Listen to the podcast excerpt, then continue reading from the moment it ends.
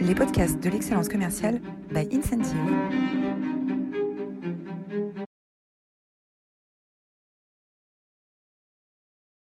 Bonjour à toutes, bonjour à tous et bienvenue dans cette nouvelle édition des Masterclass de l'excellence commerciale. J'ai l'immense plaisir euh, d'accueillir aujourd'hui Laurent Flores. Bonjour Laurent. Bonjour Roland. Alors, on va parler d'un sujet absolument passionnant qui, euh, sur lequel tu es devenu un des, experts euh, reconnus. Tu as sorti euh, il y a quelques, quelques mois Metaverse Marketing pour, et tu es, on est là ensemble pour initier notre communauté, la communauté des masterclass d'excellence commerciale, à cette révolution. alors, révolution au feu de paille, on a pris un titre un peu provoquant. on verra ce qu'il en est avec, avec des chiffres concrets. avant de, rentrer, bah, vous êtes toujours aussi incroyable. Vous étiez près de 400 la semaine dernière inscrit pour euh, parler là aussi d'un sujet euh, euh, du futur, hein, la vente, la vente 3.0 avec Vincent Caltabellota, qui est l'ancien président de l'Observatoire national des dirigeants commerciaux de France, qui nous a commenté son, dernier ouvrage, le vendeur augmenté. Et voilà, là, euh, les masterclass sont rendus possibles par le soutien d'Incentive. Incentive, c'est une, application mobile destinée aux managers, pour, c'est la plateforme du manager, pour les aider à animer la, performance et à faire grandir leurs équipes, les deux grandes fonctions du manager.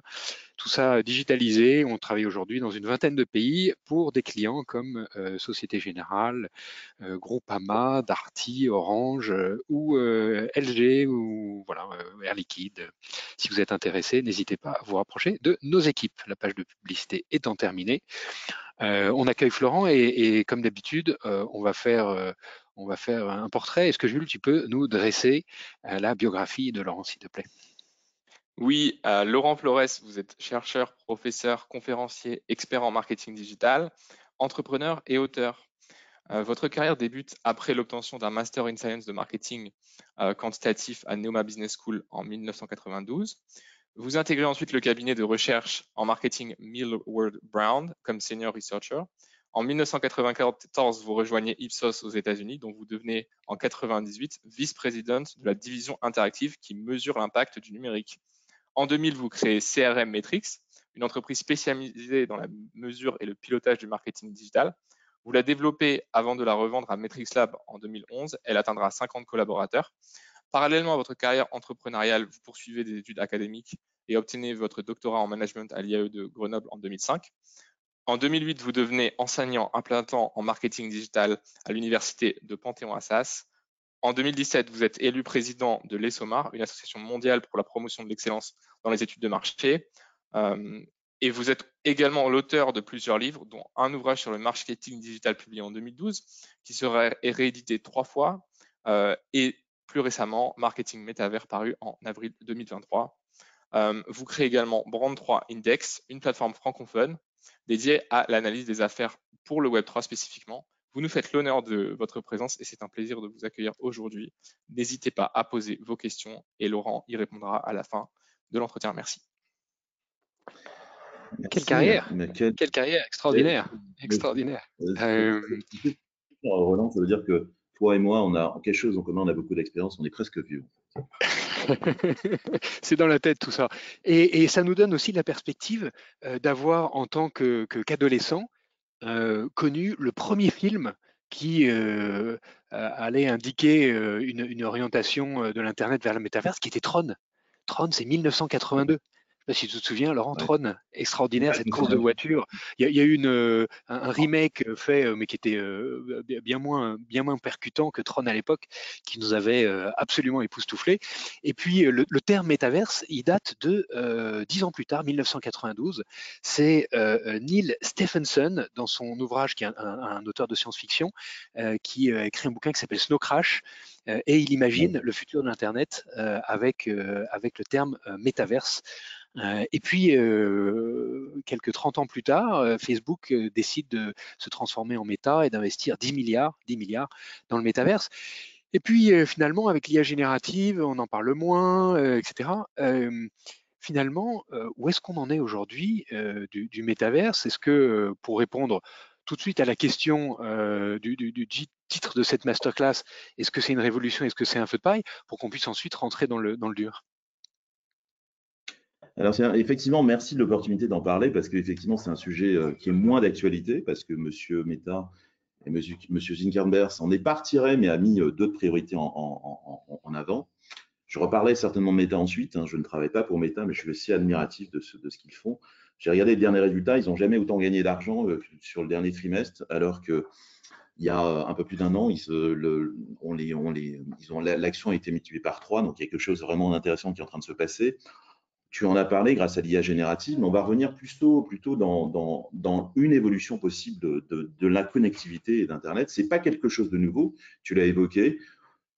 Throne, euh, Stephenson, on arrive dans un environnement en fait qui est ce qu'on va appeler les métavers. C'est aujourd'hui, on en parlait un petit peu juste avant, c'est euh, plus de 550 millions d'individus euh, sur la planète qui sont connectés tous les jours dans des environnements immersifs.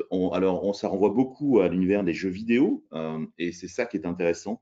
Donc, ça veut dire que l'industrie du jeu vidéo, c'est pas une industrie qui va mal, c'est une industrie qui va très très bien, qui existait bien avant l'émergence de mondes plutôt immersifs.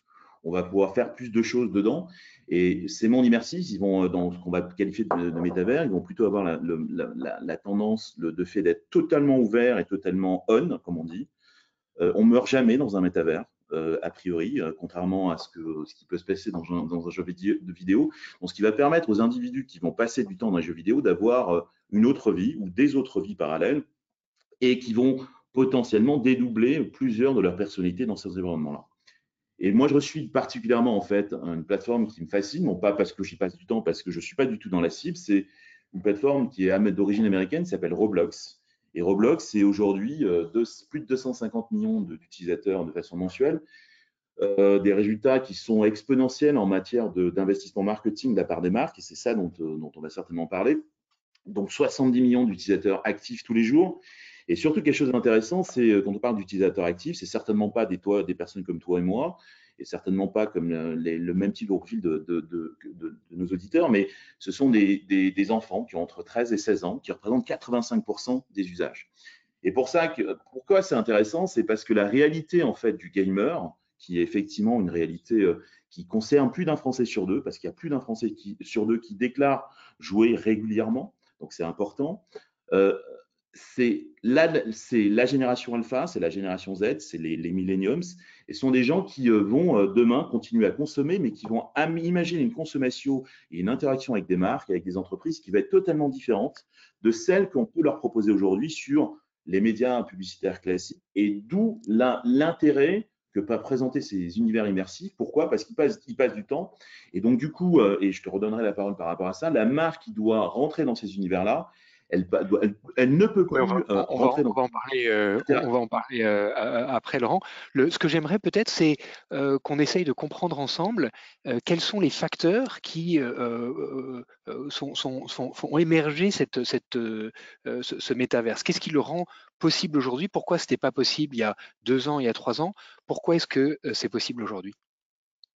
Alors, c'est une très bonne question. C'est bien évidemment les progrès en matière de technologie et en particulier dans notre capacité à, même si euh, là, tu parlais de méta tout à l'heure, euh, le, le, métavers de méta a été décrié au départ. Pourquoi? Parce que la qualité des images et de représentation n'était pas encore totalement au rendez-vous. On progresse énormément par rapport à ça, mais la technologie nous permet d'avoir une quasi simultanéité dans les, dans les échanges, première chose. Donc ça veut dire que mon double virtuel devient mon équivalent potentiellement aujourd'hui. Donc, euh, ma capacité à me représenter est, en temps réel. Et puis, la capacité d'y intégrer de plus en plus de la 3D immersive fait que, en fait, je suis dans un environnement qui me fait totalement changer de, dimension.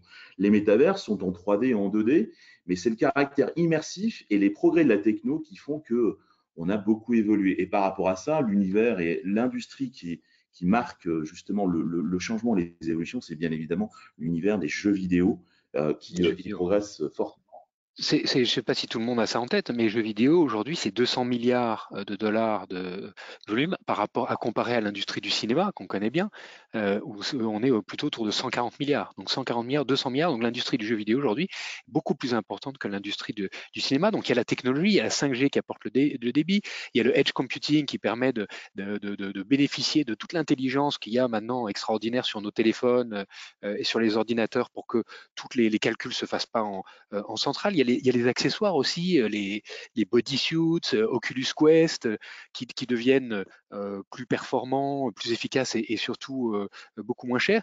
Est-ce qu'il y a aussi des, éléments, des cas d'usage qui se sont développés dans le, dans, dans le métaverse?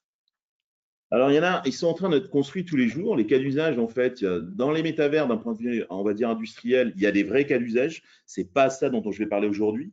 Mais les cas d'usage, d'un point de vue marketing et commercial, ils sont en train d'être développés. Je pense à des marques comme Gucci, Louis Vuitton, euh, ou des marques qui sont euh, plus, euh, on va dire, web free native, c'est-à-dire digital native, qui commencent à proposer, en fait, une reconsidération de, l'expérience de marque pour ces univers, dans ces univers-là. Et ça passe par quoi? Ça passe à la fois par la présence de la marque en continu lorsque je fais jouer les gens, la possibilité pour la marque de, donc de développer une conviction, une affinité forte avec ces audiences-là, la possibilité pour la marque de remettre à disposition des, je pense à la mode, univers du luxe par exemple, euh, qui s'est vraiment emparé du tout, de vendre des, skins, ce qu'on appelle des skins, il y a peut-être des amateurs de jeux vidéo, c'est-à-dire des façons de me représenter en m'appropriant l'univers de la marque et en l'intégrant dans mon personnage et dans mon avatar. Mais également la possibilité, maintenant, ça commence à arriver en particulier sur Roblox, la possibilité de vendre directement des produits et d'associer des produits virtuels et des produits physiques. Et c'est certainement là qu'on commence à toucher euh, le bout des choses et ça va très loin.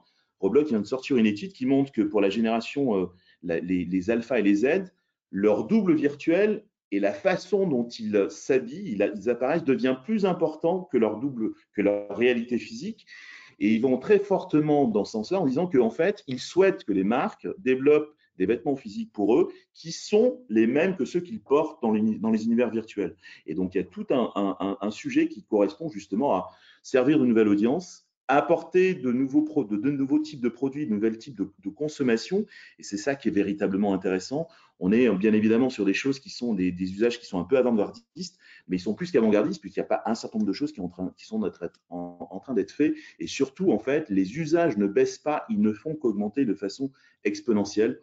Comme tu l'as dit en introduction, on en parle beaucoup moins parce que l'IA est là, mais IA et métavers ne sont pas du tout incompatibles, bien sûr.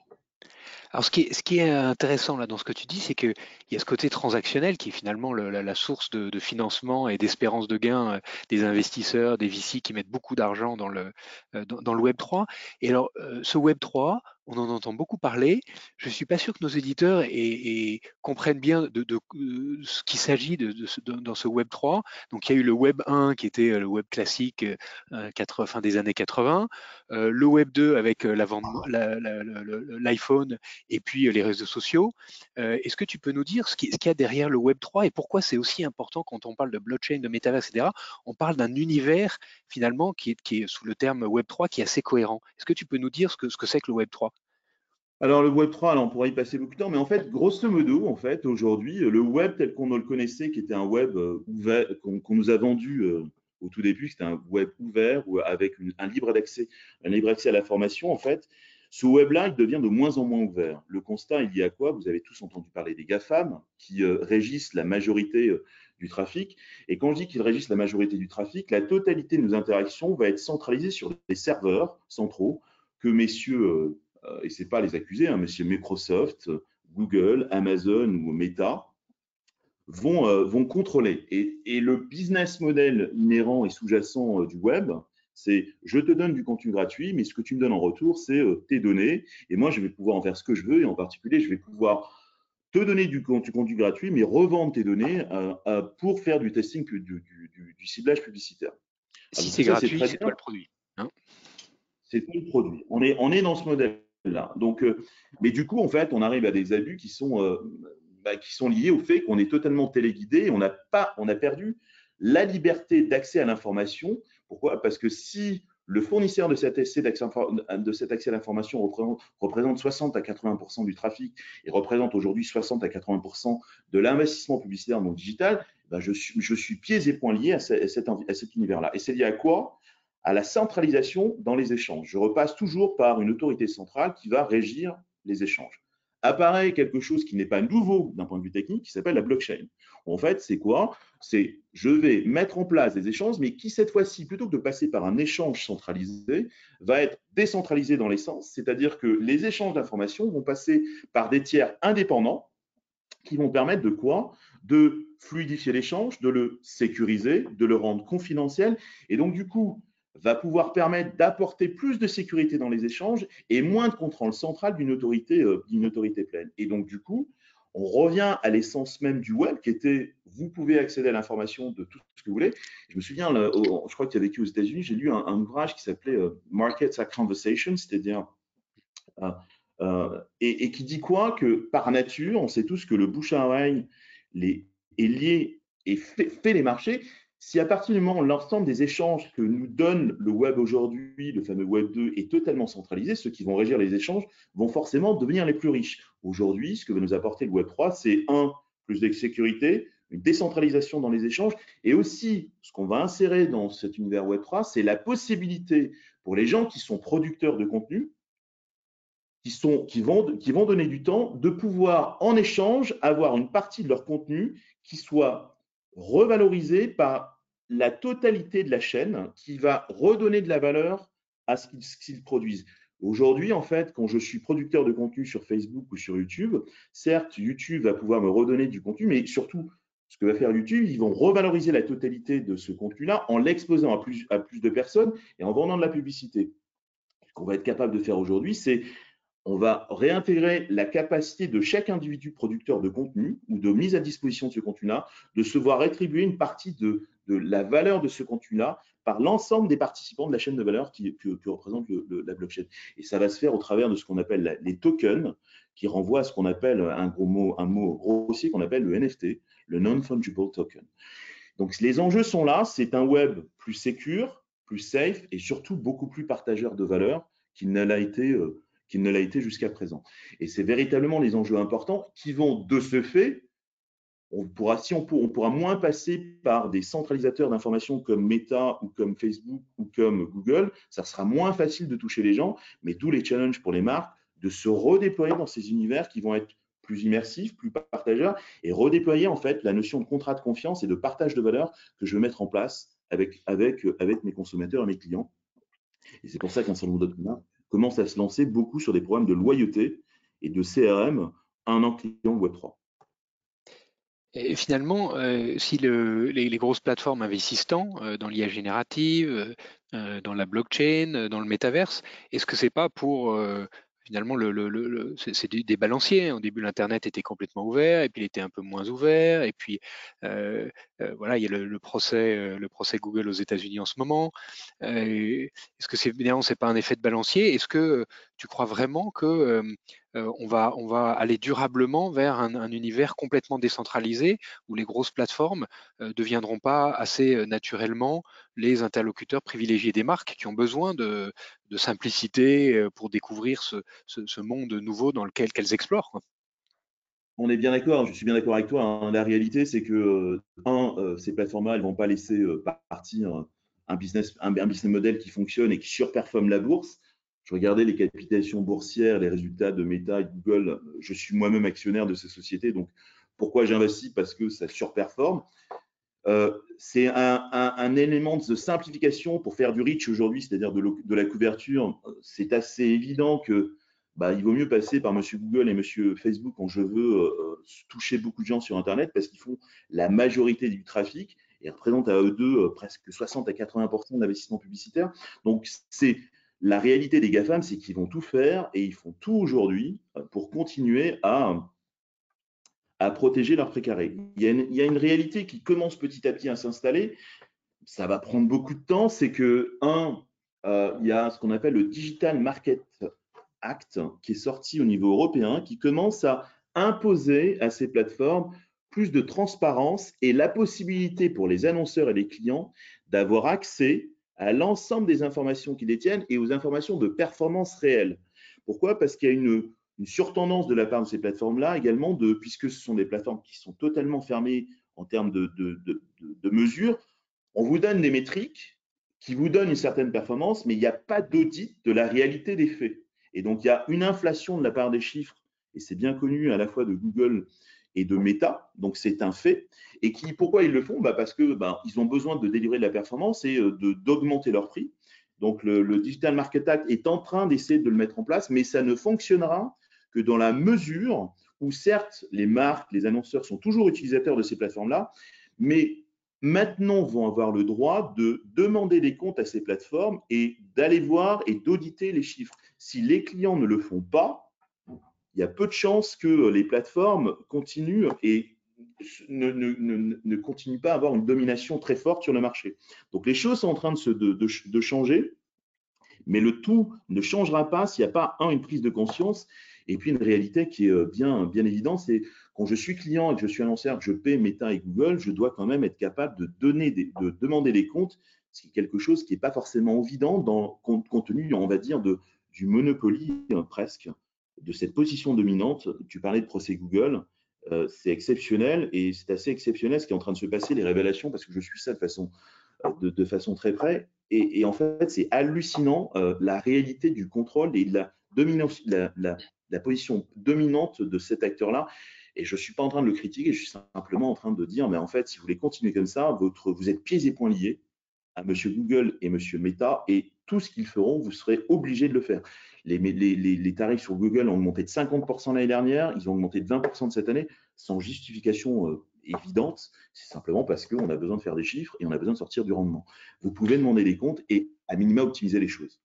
Alors, le, DMA euh, qui est rentré en, vigueur euh, en mai, je crois, de, début mai, euh, il a pour objectif de protéger les consommateurs face à l'omniprésence de ces méga plateformes.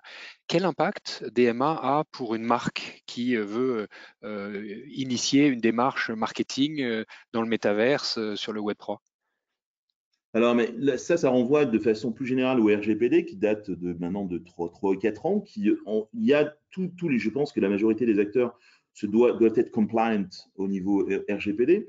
Mais les deux MA, en fait, c'est certes pour protéger les consos vis-à-vis des plateformes, mais surtout aussi pour demander des comptes aux plateformes et rendre la possibilité aux clients, que sont les annonceurs, d'aller auditer et d'avoir accès aux chiffres des tarifs publicitaires, de la distribution effective des contacts et de la réalité effective de la performance que ces, plateformes sont censées délivrer. J'insiste là-dessus parce que vous avez des reportings, personne ne conteste les reportings. Or, en fait, ces reportings sont surestimés et il y a beaucoup de choses qui ne sont pas forcément évidentes et vraies dans ce que vous mettez à disposition les plateformes. Quand vous avez une, augmentation des prix de, l'ordre de 50% sur le coût au clic euh, sur Google, on ne peut pas imaginer le nombre d'annonceurs n'a pas été multiplié par euh, un et demi ou deux sur la même période. Donc il y a quelque chose d'autre qui s'est passé, c'est que on assure, on a, on a, on teste la sensibilité au, prix de l'achat au, mot-clé. Et si les, annonceurs sont prêts à acheter plus, plus cher, bah on va pas se gêner, on va augmenter les prix. Pour autant, on est typiquement dans une position dominante où on est en train, en fait, c'est plus le marché qui met en place la régulation du bon prix pour acheter, mais c'est simplement le, la, mise aux enchères qui n'est plus en phase avec la réalité de ce marché-là. Donc j'invite euh, les, responsables, les annonceurs, les responsables commerciaux de se rapprocher de ça parce que vous avez des droits en tant que client. Ce que fait le DMA, c'est vous donne, vous donne la possibilité de vous faire, de faire appliquer ces droits et de vous donner la possibilité d'être plus critique par rapport à ce que vous faites avec ces plateformes-là. Et encore une fois, ce n'est pas pour les décrier, je suis le premier à être assez admiratif des business models, c'est simplement qu'il y a d'autres alternatives et soyez sûr de, de dépenser de façon optimale l'argent que vous dépensez auprès de ces plateformes-là. Alors, on va essayer euh, d'aider nos, auditeurs à euh, imaginer euh, les initiatives qui peuvent, qui peuvent mener. Est-ce que tu peux nous donner des exemples concrets d'entreprises qui ont pris des initiatives? Tu mentionnais Vuitton tout à l'heure, les, grandes marques de luxe.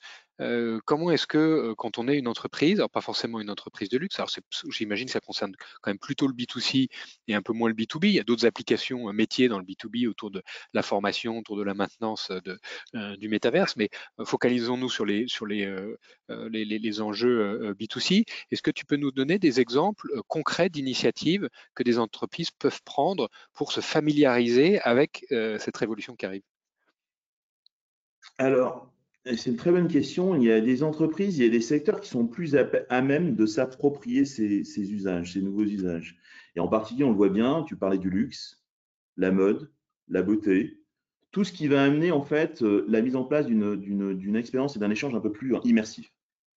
Premier objectif, c'est euh, il y, a deux ou trois gros objectifs qu'on les marque quand elles, essaient de se rapprocher de ces, environnements-là. On, on en a parlé indirectement au début, c'est un, se rapprocher d'une cible qui est difficilement atteignable via les médias traditionnels. C'est-à-dire que quand je veux toucher les 13-15 ans et je veux leur parler du luxe ou de ma marque, bah, la meilleure chose à faire, c'est, euh, si je reprends mon, cours de marketing, c'est d'aller chercher l'audience où elle se trouve. L'audience, euh, je parlais de Roblox tout à l'heure, il y a beaucoup de jeunes gens qui passent du temps dans les jeux vidéo. Donc, c'est soit je vais rentrer dans cet univers-là et je vais m'adapter, en fait, soit en faisant de la pub directement, soit au contraire, euh, ce qu'a fait ce qu'a commencé à, mettre en place il y a maintenant trois ans ou quatre ans Nike, c'est, qu'ils ont développé en fait l'équivalent de ce qu'on appelle, tu avec eux aux États-Unis, qui s'appelle Nike Town, c'est-à-dire un magasin Nike dans le monde réel.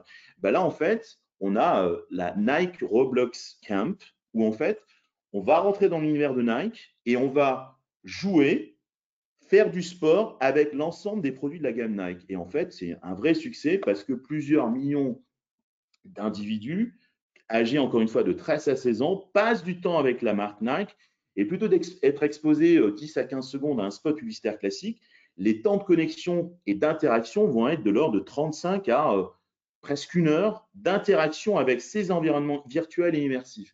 Et donc, qu'est-ce que cherche à faire Nike? C'est Nike cherche simplement à développer de la proximité forte entre ces environnements immersifs, la capacité de s'approprier ces objets et de co-créer mes jeux et potentiellement les nouveaux types de produits que je souhaite avoir de la part de Nike.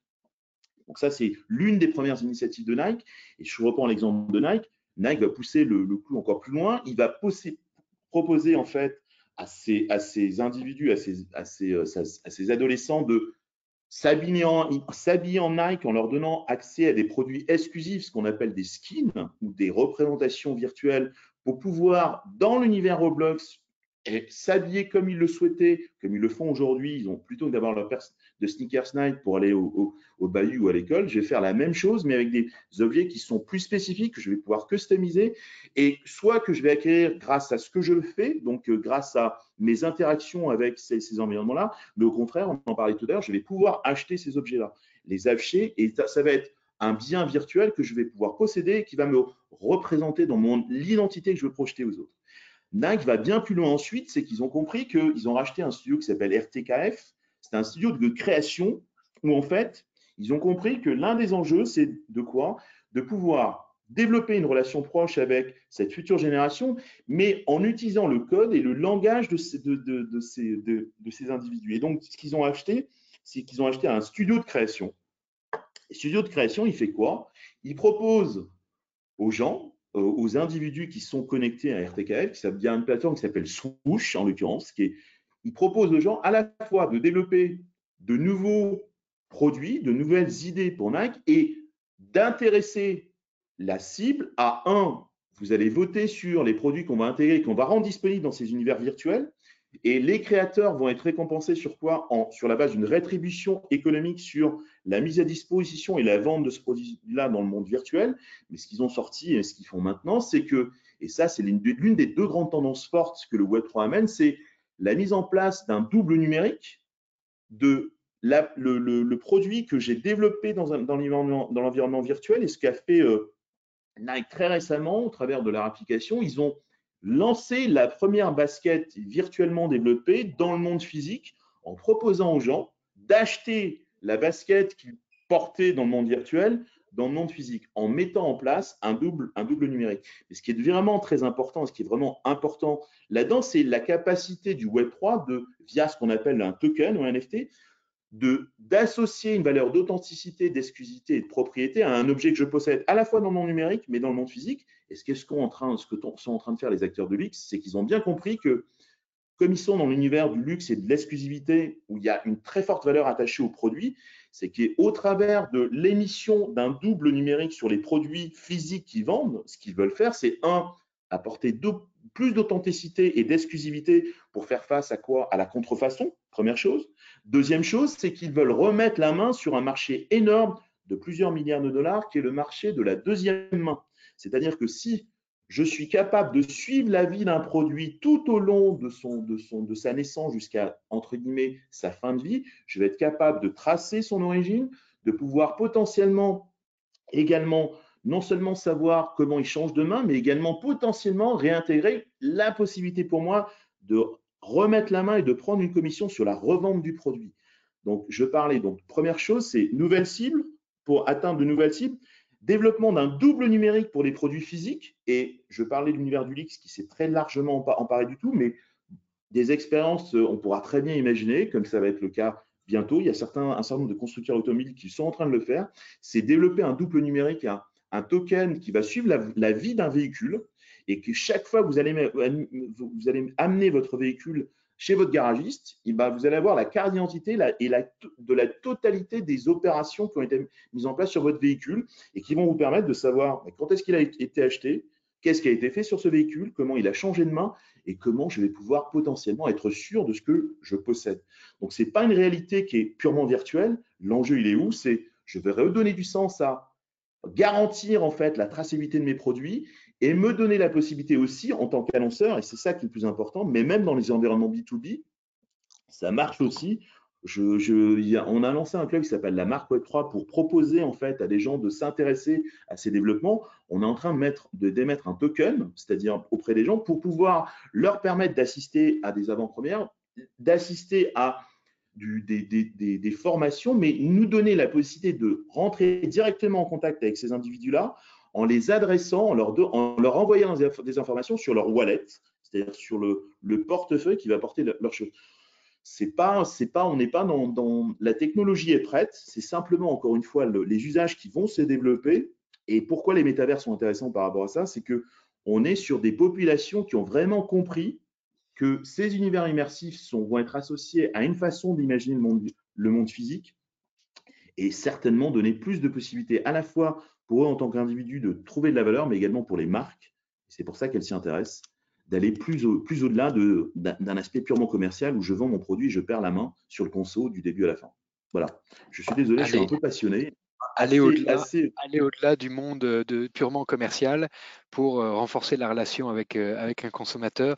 Un immense, euh, un immense merci pour, pour, pour, ce partage. Alors pour aller plus loin, bien sûr, je vous propose les, deux, les deux ouvrages de Laurent, Mesurer l'efficacité du marketing digital, réédité nombreuses fois, et puis le dernier ouvrage qui est absolument passionnant, on apprend plein de choses. C'est à la fois très didactique, très concret et avec voilà, une, une bonne euh, une, bonne approche de ce que le métaverse, comment le métaverse va transformer notre société. Et donc moi, je retiens euh, finalement cette capacité de traçabilité avec le, tout le marché de la seconde main, euh, la créativité collaborative dont tu parlais avec Nike, faire de, nos, des clients des designers. Et on voit toute la création sur TikTok, sur Instagram, cette, cette, créativité des, des, des, utilisateurs qui nourrit, qui nourrit aujourd'hui les algorithmes. Et puis, euh, ce cross-sell entre euh, univers réel, euh, je vais vendre la même chose dans le virtuel, et puis je vends des choses dans le virtuel ou je gagne des, objets dans le virtuel, je vais pouvoir les vendre dans le, monde réel. Un immense merci pour, ce témoignage. Est-ce que tu as une, c'est une question qu'on pose à tous nos, à tous nos, maîtres, nos masters dans les masterclass, est-ce que tu as une citation qui t'inspire particulièrement, Laurent? En fait, en fait euh, je, suis un grand adepte de la mesure et de, la capacité. Euh, on dit en tant que manager que tout ce qui ne peut pas être compté euh, n'a pas de valeur. Mais ce qui est assez intéressant, c'est que moi, je vais contredire ça et je vais reprendre Einstein qui dit quoi? En anglais hein, Everything that can be counted does not necessarily count. Et and everything that counts cannot necessarily be counted. Ça veut dire quoi? Ça veut dire que même si typiquement, tout ce que je vous ai évoqué aujourd'hui vous semble assez euh, éloigné euh, de votre réalité, de votre quotidien. Il y a une vraie réalité euh, qui, qui n'est pas la vôtre, mais qui est une réalité d'individus qui seront certainement vos futurs clients, vos futurs collaborateurs, qui est en train de se, de se développer dans ces univers virtuels et immersifs. Ça peut se compter euh, en, l'occurrence, parce que je donnais plus de 550 millions d'utilisateurs de ce type d'environnement immersif. La réalité, par rapport à ce que j'ai évoqué, c'est que certes, ça peut se compter. Vous peut-être vous mesurez pas, vous mesurez pas pleinement ce que ça veut dire pour vous aujourd'hui, mais au travers des exemples, en tout cas, je l'espère qu'on a partagé, ce sont des exemples qui comptent pour d'autres. C'est-à-dire, je parlais de Nike, je parlais de Gucci. Donc, il y a des choses, il y a beaucoup de choses qui sont en train de se passer. Moi, je vous recommande simplement de pas forcément euh, vous intéresser, même si on est en période de, on est en tension économique, on, est, euh, on arrive dans des environnements qui sont de plus en plus, on va certainement rentrer en récession. Je vous, je vous invite à vous, à vous aérer l'esprit et à essayer de sortir de, son, de sa zone de confort pour essayer de questionner comment euh, bah, mes futurs clients, mes futurs collaborateurs vont évoluer euh, dans l'avenir. Tu faisais écho à la formation, par exemple. Tout ce qui peut être compté ne compte pas forcément nécessairement. Tout ce qui compte ne peut pas nécessairement être, euh, être compté. Euh, je voudrais juste laisser un peu de temps euh, à, aux questions si jamais elles sont, on en a disponibles. si vous, voulez directement les poser sur votre sur votre interface GoToWebinar. Et si tu as encore quelques minutes avec nous, Laurent, on sera ravi de, de te garder pour pour les questions. Est-ce que Jules, on a quelques questions de nos auditeurs? Euh, oui, effectivement. Euh, j'ai une question de Eric euh, qui demande d'un point de vue éthique comment promouvoir une industrie à 200 milliards qui va inciter des êtres humains à donner plus d'importance à leur double virtuel et comment concilier justement le métaverse avec le réchauffement climatique. Qu'est-ce que vous pourriez répondre? Ah, C'est une très bonne question hein, déjà. Alors l'éthique, effectivement, c'est un point fondamental et alors déjà, en fait, sur ces plateformes-là, il y a, quand on parle de Roblox, Roblox, en fait, c'est intéressant parce qu'il y a un univers immersif, mais qui, ne fonctionne pas sur un, univers décentralisé.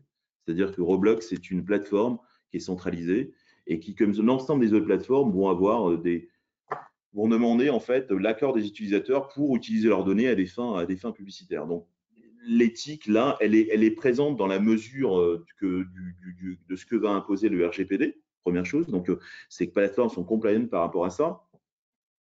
Par rapport aux aspects euh, purement, on va dire, euh, consommation énergétique, alors c'est vrai, mais pas forcément à, raison, en fait, que le, web est accusé, en fait, et c'est vrai que c'est une réalité, de surconsommer l'énergie. mais je dirais qu'en fait, c'est à nous aussi, je pense qu'il y a un certain nombre de choses qui ont été mises en place de de par ces acteurs justement pour pour aller dans le sens d'une meilleure maîtrise de la consommation d'énergie. Pour autant, euh, je pense que le tout doit venir également d'une conscience collective, et ce n'est pas forcément évident parce que je, je, suis en cours là euh, en ce moment, mais et, c'est assez intéressant parce que sur une classe de 25 ou 30 étudiants, euh, je, mets au défi l'intervenant de pouvoir faire cours sans, sans qu'il y ait une consultation régulière de la part des apprenants de leur téléphone portable. Pourquoi j'en parle? C'est parce que ça fait partie de la réalité du quotidien de cette génération, mais moi-même le premier, quand je suis en cours, je conseille, je, je, je regarde mon téléphone. Alors effectivement, par rapport à ça, je sais euh, inconsciemment que je ne fais pas forcément du bien à la planète, mais peut-être que dans cette réalité, en fait, c'est euh, aussi une prise de conscience qui doit être une prise de conscience collective par rapport à la, façon de mieux, de mieux consommer et de, et de mieux évoluer. Après, c'est quelque chose qui n'est pas forcément euh, sous le contrôle, notre, contrôle, hein, bien évidemment. Euh, si vous enlevez un téléphone portable si vous enlevez ces environnements virtuels de ces jeunes, euh, j'ai vu des expériences assez folles là-dessus sur les gamers. Excusez-moi l'expression, ils perdent totalement tout sens de la réalité et ils, ont, ils en ont besoin, c'est presque une, drogue. Il y a beaucoup de choses à, dire et à faire autour de ça, mais on va dire que les choses sont en cours. Et Rien n'est parfait, c'est simplement, certainement, les choses doivent être certainement améliorées. Et on compte sur les acteurs, les plateformes, les parents et les citoyens que nous sommes pour, pour essayer de faire avancer les choses dans le bon sens.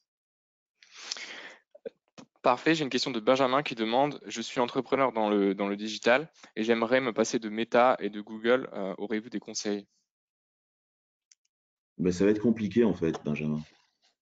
Ça va être compliqué parce que euh, on en parlait tout à l'heure, hein, quand euh, il y a euh, dans certaines industries, 60 à 80 de l'investissement digital est fait sur ces plateformes-là. Même si hier, j'ai assisté à deux conférences de la part des acteurs traditionnels, des éditeurs, comme on les appelle, qui bah, sont, pieds et poings liés, sont pieds et poings liés parce que leur business est en train de, de, péricliter. Il y a autre chose dont on n'a pas parlé, le cookie tiers qui permet de faire du ciblage publicitaire sur les plateformes va disparaître à fin 2024 ça va être compliqué, euh, Benjamin. Pour autant, euh, ce que j'encouragerais euh, vos clients à faire, c'est bah, de demander des comptes par rapport au Digital Market, Market Act dont on a parlé tout à l'heure, d'être plus critique. Et je pense qu'il est assez intéressant, il n'y a, pas d'initiative de la part des marques de façon, concertée. L'Union des marques en France, qui, chapeaute un peu l'ensemble des, initiatives publicitaires des marques, n'a pas mis en place de recours ou d'investigation vis-à-vis de ces plateformes-là. Je pense que moi, j'ai toujours appris que le client était roi, euh, mais la réalité, c'est que dans ce cas-là, en fait, peut-être qu'il devrait y avoir plus de concertation de la part des, marques pour euh, bah, demander des comptes à ces, à ces acteurs, même si euh, vous voulez continuer à faire du business, vous êtes obligé d'investir chez eux. Donc, mais voilà, faire plus de SEO et être plus capable d'optimiser les choses. On a eu un, j'ai assisté à cette conf, d'intégrer en fait peut-être le tout en interne et d'être plus, encore plus, plus maître des outils. Mais c'est compliqué. Très bien. Euh, j'ai Louis qui demande, euh, qui dirige, je dirige une agence de publicité digitale et j'aimerais euh, mesurer l'adoption du Web3 pour mes clients. comment, comment faire? C'est un bon point, Louis. Aujourd'hui, en fait, le Web3, c'est pas, on a un gros problème d'adoption. Pourquoi? Parce que vous, êtes dans le Web3 quand vous avez ce qu'on appelle un portefeuille qui va porter vos avoirs numériques, les fameux doubles virtuels ou, avatars dont je parlais tout à l'heure. Euh, et on estime la, pénétration aux alentours des 10%, donc c'est vraiment pas beaucoup. Euh, bah déjà, ce que vous déjà, c'est peut-être essayer de comprendre, essayer d'interroger vos clients sur. Je pense qu'ils ont plus entendu parler de la crypto que du Web 3, mais de façon très négative. Alors qu'en fait, non, la crypto ne finance pas euh, le terrorisme, non, la crypto n'est pas aux mains du dark web, absolument pas.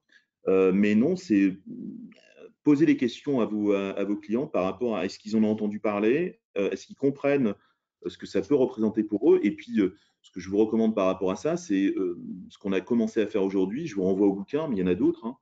C'est essayer de comprendre bah, comment le Web 3 et comment va un peu changer le tout et va proposer de nouveaux, nouveaux avantages à vos clients, mais également à, vos clients et à, leurs propres clients. Et donc, on a beaucoup d'éducation à mettre en œuvre et c'est l'objet, euh, l'un de mes objectifs en, en étant enseignant, euh, c'est d'essayer de, de, faire comprendre aux gens les enjeux et puis de les former en fait. Et, euh, et voilà, donc je vous invite d'ailleurs à ce propos, il y a beaucoup de contenu qui circule sur mon profil où je mets à jour des informations, donc je vous invite à connecter si ça vous intéresse. On va continuer à mettre en place des, formations gratuites pour essayer de, convertir les gens au, au, Web 3 et au métavers de façon la, la plus large possible. Voilà. Et bien sûr, cette, euh, cette belle conclusion, un immense merci, euh, un immense merci Laurent. Euh, je rappelle le titre de ton ouvrage Métavers, Métavers Marketing aux éditions Erol, à lire absolument pour préparer une révolution, que vous soyez dans le B2C, dans le B2B, que vous soyez directeur commercial, que vous soyez chef d'entreprise ou manager. C'est indispensable de comprendre cette révolution qui est en marche, qui est rendue possible par l'avènement de, de, de, ces technologies à la fois de la connectivité avec la 5G, de l'IA générative pour l'humanisation des, échanges virtuels et l'augmentation des, capacités de, calcul qui vont rendre ces univers de plus en plus, de, plus, en plus réels. Voilà, un immense merci pour, pour ta présence avec nous. Je vous donne rendez-vous la semaine prochaine, la semaine prochaine pour parler de servant leadership. Servant leadership, c'est un terme qui a été euh, introduit par Robert Greenleaf euh, en 1970 et qui a inspiré de nombreuses théories du management.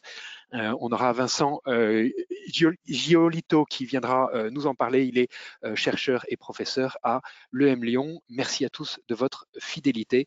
Je vous souhaite une excellente journée à tous. Merci. Merci Roland, merci à tous.